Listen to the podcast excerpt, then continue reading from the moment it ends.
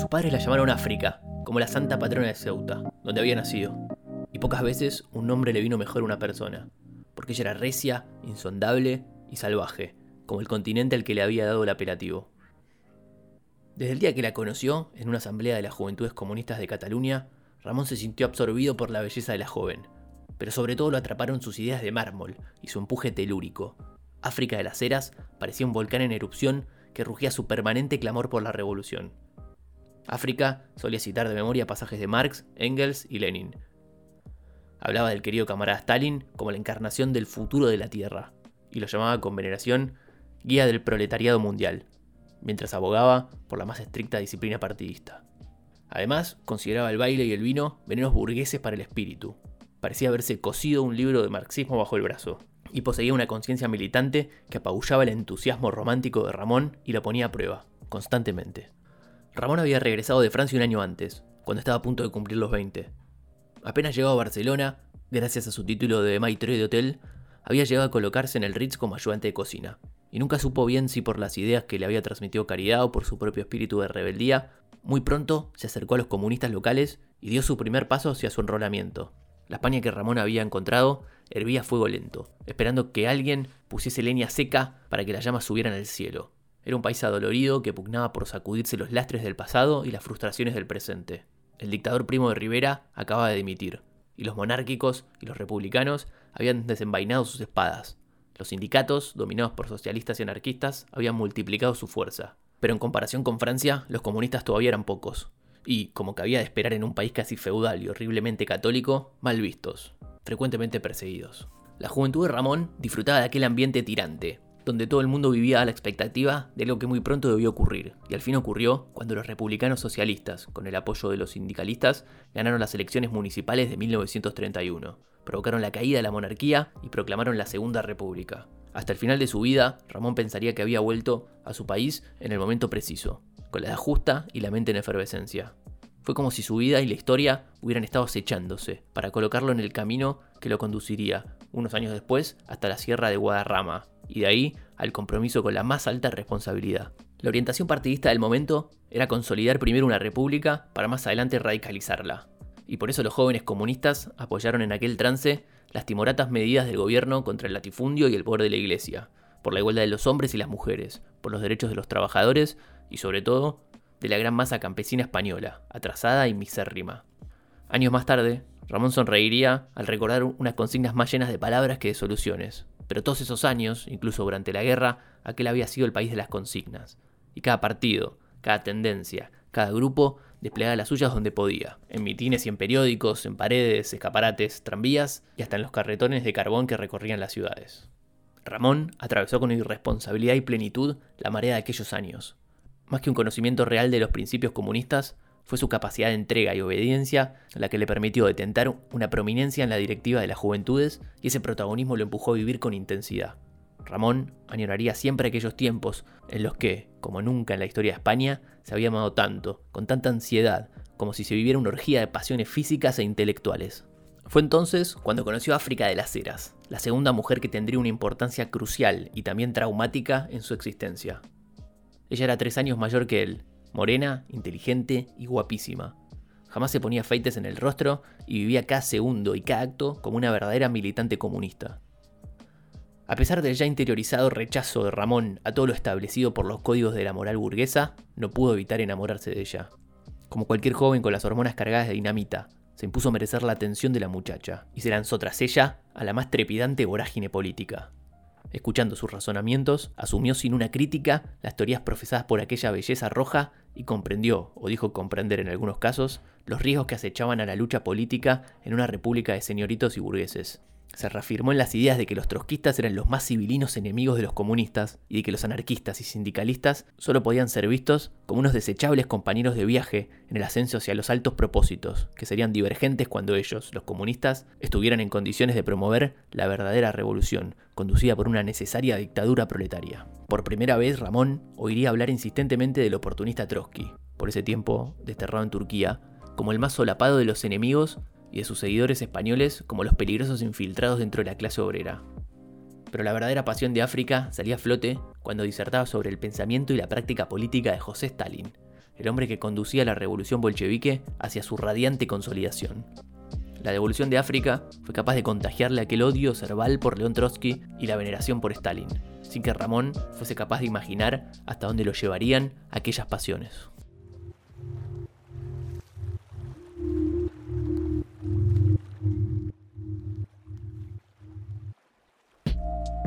El cubano Leonardo Padura escribió El hombre que amaba a los perros en 2009. Sin dudas, uno de los libros que más me revolvió el pensamiento. Quizá haberlo leído en suelo cubano fue un importante factor dentro de la ecuación, pero bueno, no sé, hagan su propio experimento. A través de más de 750 páginas, un escritor frustrado rememora un episodio ya lejano en su vida, el día que en una playa cubana conoce un enigmático hombre acompañado de dos galgos rusos. Mientras va generando una progresiva amistad, este le irá contando una historia confidencial, la del exilio de León Trotsky y su asesino, Ramón Mercader. Uno ya sabe el final de la novela, Trotsky va a ser asesinado en México en 1940 pero el transcurrir es desesperante. Sueños revolucionarios de lo que fue quizá la utopía más importante de la modernidad se van enroscando en un laberinto de burocracias y fanatismos.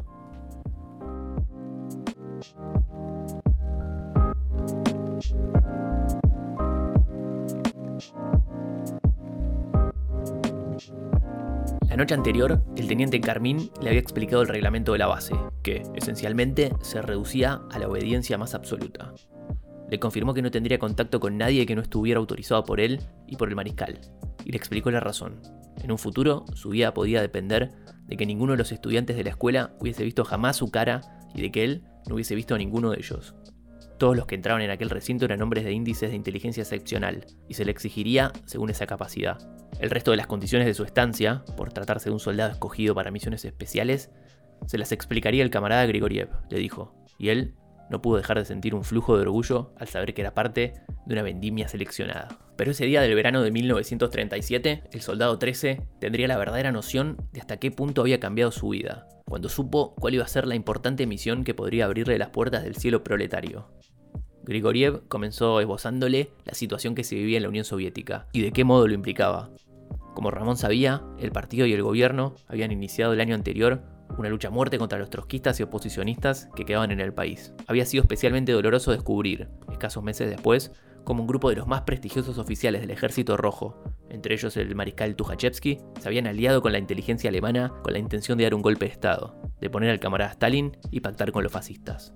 Las pruebas allá eran irrebatibles, y los militares habían sido juzgados y fusilados, mientras procedía la purga de elementos peligrosos del ejército y se completaba la depuración del partido. Tal vez abrumado por la información que recibía, por las palabras pronunciadas en español o por el efecto benéfico de volver a encontrar debajo del seco Grigoriev al Kotov que conocía o que creía conocer, Ramón sintió que volvía a ser el mismo y que el vértigo de novedades y sonidos incomprensibles en medio del cual había vivido durante los últimos días comenzaba a ceder, a pesar de tener la impresión de que lo estaban colocando en el borde de un precipicio donde lo abandonarían sin que se vislumbrara el menor asidero a su alcance. ¿Y cuál es la misión para que nos necesita el camarada Stalin? La más importante. Hizo una pausa larga, como si pensara. Por eso estoy obligada a decirte desde ahora, porque de tu disposición depende que sigamos adelante o no. ¿Cuál es? Ramón no quiso jugar a las adivinanzas. Lo mejor, pensó, era tomar el toro por los cuernos. El camarada Stalin piensa que ha llegado el momento. Vamos a preparar la salida de Trotsky del mundo. Ramón no pudo evitar la sacudida.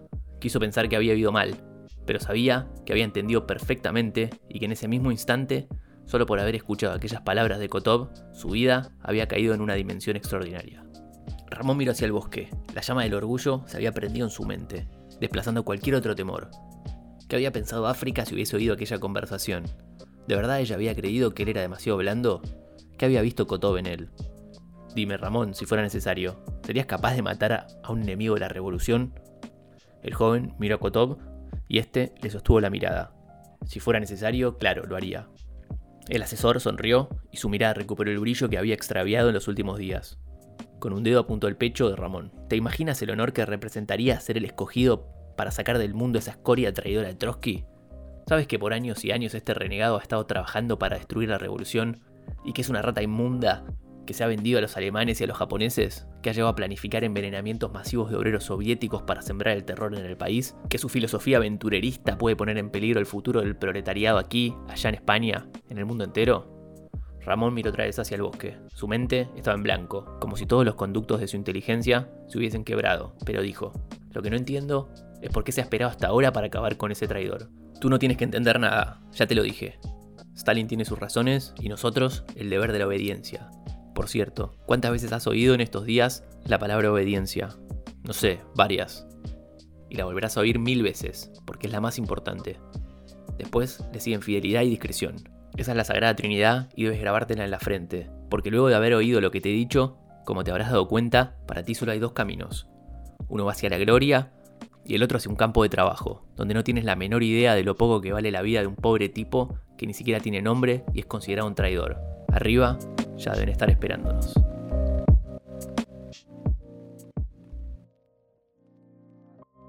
Bien, para comenzar necesitamos que superes una prueba muy sencilla, pero definitiva, pues te va a enseñar muchas cosas. Acompáñame. Carmín avanzó hacia la salida de atrás y el soldado 13 lo siguió. Tras ellos fueron Grigoriev y Koniev. La mañana era hora más cálida y del bosque de pinos llegaba un efluvio perfumado. Sobre una pequeña mesa de madera, el soldado 13 vio tres modelos de puñales de campaña y pensó que le enseñarían a utilizarlos. De entre los pinos surgió en ese momento la figura de un militar vestido como carmín, que casi arrastraba a un hombre sucio, con el pelo grasiento y vestido con harapos, cuya fetidez se impuso al aroma del bosque. Mira bien ese hombre, dijo Carmín. Es una escoria, un enemigo del pueblo. El soldado 13 apenas miró al indigente cuando, sin que me dieran otras palabras, Carmín gritó: Mátalo. El soldado 13, sorprendido por el alarido, sintió una doble confusión. La orden era real.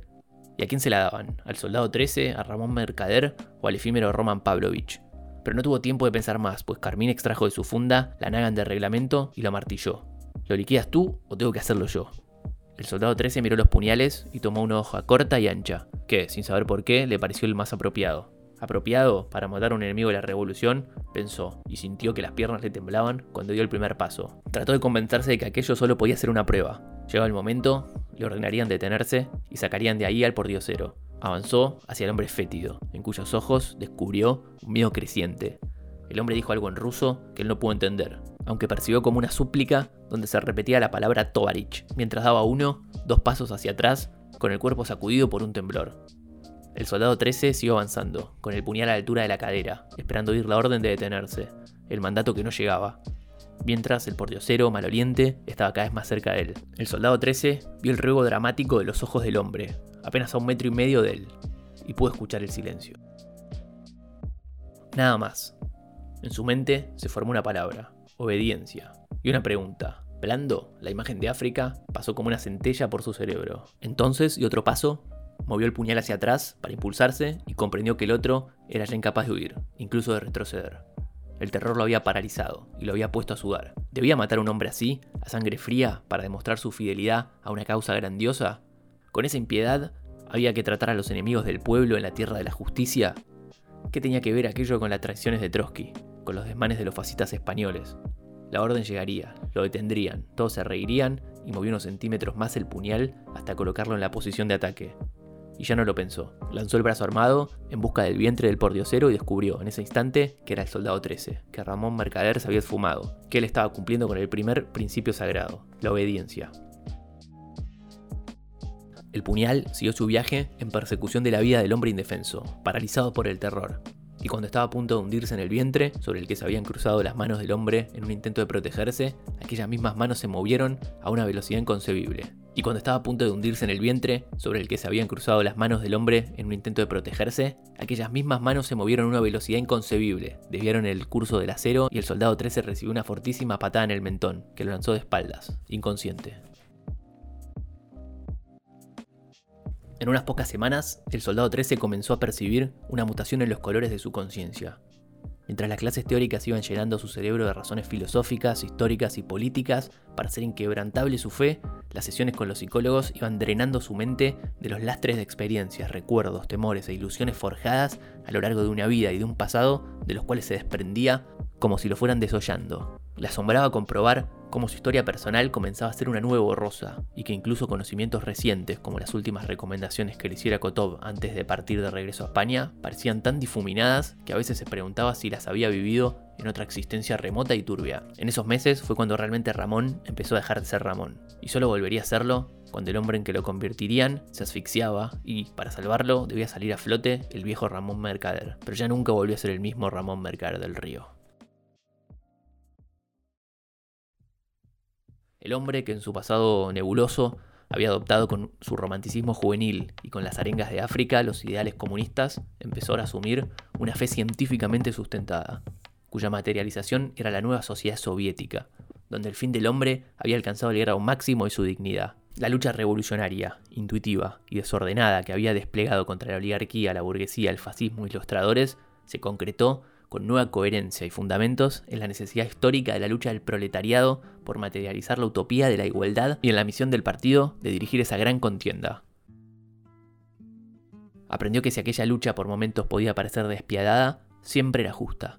En las raíces de cada una de estas ideas asomaban las teorías prácticas estalinistas, la sabiduría y la mirada estratégica del camarada Stalin, el secretario general que se alzaba sobre la historia, al frente de los proletarios del mundo como genial heredero de Marx, Engels y Lenin. La convicción de que el futuro de la humanidad pertenecía al socialismo se convirtió en su credo. Y aprendió que, para que la Unión Soviética alcanzase ese futuro, cualquier sacrificio, cualquier acto estaba históricamente justificado y no era admisible la más mínima disidencia. No creyera en la locura de la garganta del sinsonte, si no creyera que en el monte se esconde el trino y la pavura. Si no creyera en la balanza, en la razón del equilibrio, si no creyera en el delirio, si no creyera en la esperanza, si no creyera en lo que agencio, si no creyera en mi camino,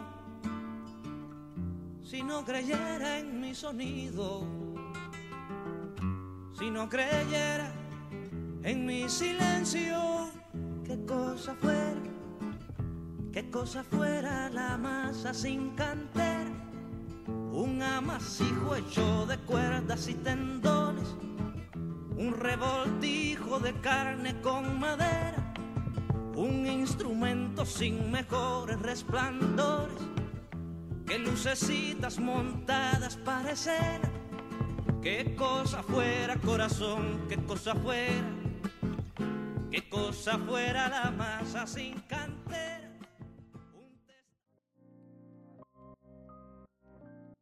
Liev Davidovich notó que los alemanes parecían penetrar con demasiada cautela en territorio polaco, como si sus tanques avanzaran con el freno echado.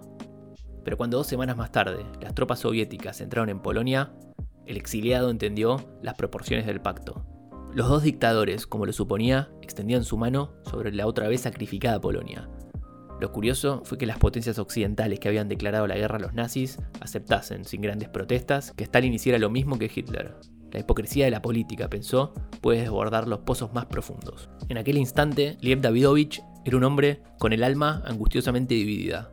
Algún día, se dijo, se reconocerá que fueron los errores de los revolucionarios, más que los empeños del imperialismo, los que retrasaron los grandes cambios de la sociedad humana. Pero, aún con aquella convicción, y después de tantas infamias, bajezas políticas y crímenes de todo tipo, él seguía creyendo que la defensa de la Unión Soviética contra el fascismo y el imperialismo constituía el gran deber de los trabajadores del mundo, porque Stalin no era la Unión Soviética, ni el representante del verdadero sueño soviético.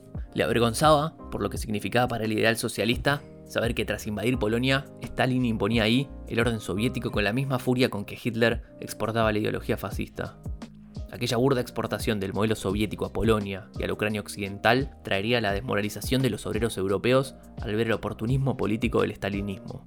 Por su parte, los habitantes de aquellas regiones invadidas, víctimas históricas de los imperios rusos y germanos, seguramente ya se habrían preguntado qué diferencia existía entre un invasor y otro. Y a Liev Davidovich no le extrañaría que, muy pronto, muchos de aquellos pueblos llegasen a considerar a los nazis sus libertadores del yugo estalinista. Aún así, Liev Davidovich sentía como un peso abrumador la contradicción de no saber hasta qué punto resultaba posible oponerse al estalinismo sin dejar de defender a la Unión Soviética.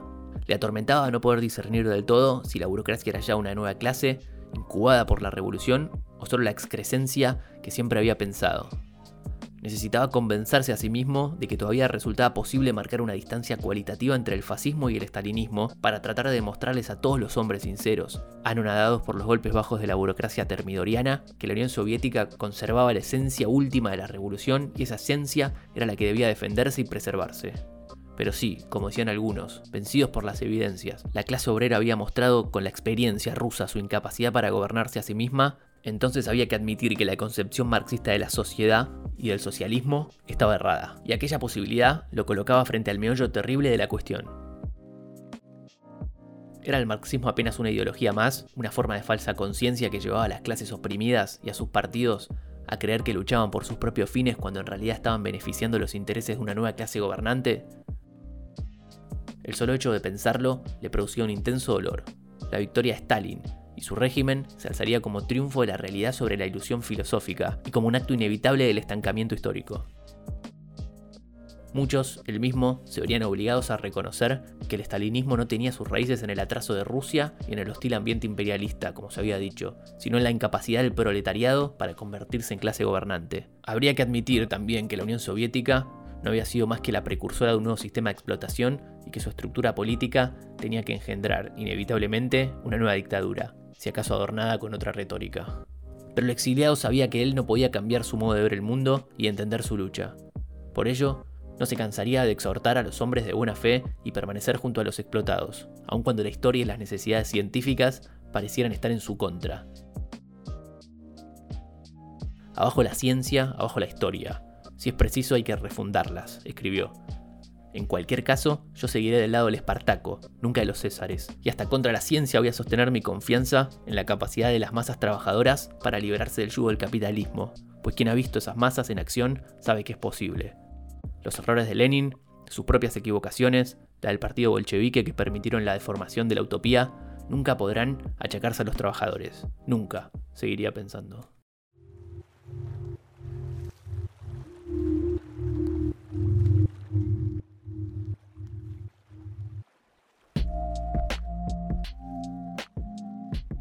Tras haberse ganado su confianza, el 20 de agosto de 1940, en México, Ramón Mercader le clavó un pico en la cabeza al ya viejo Liev Davidovich, León Trotsky, el líder del Ejército Rojo, autor de una de las proezas más grandes de la modernidad.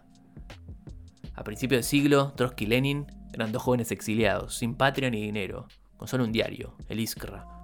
15 años después iban a estar al frente de la Unión de las Repúblicas Socialistas Soviéticas, habiendo cumplido la revolución, habiendo alzado al pueblo en armas y habiendo destituido y ejecutado al zar, el libro de Padura esfuma la potencia de las utopías y las coloca debajo de los restos del muro de Berlín.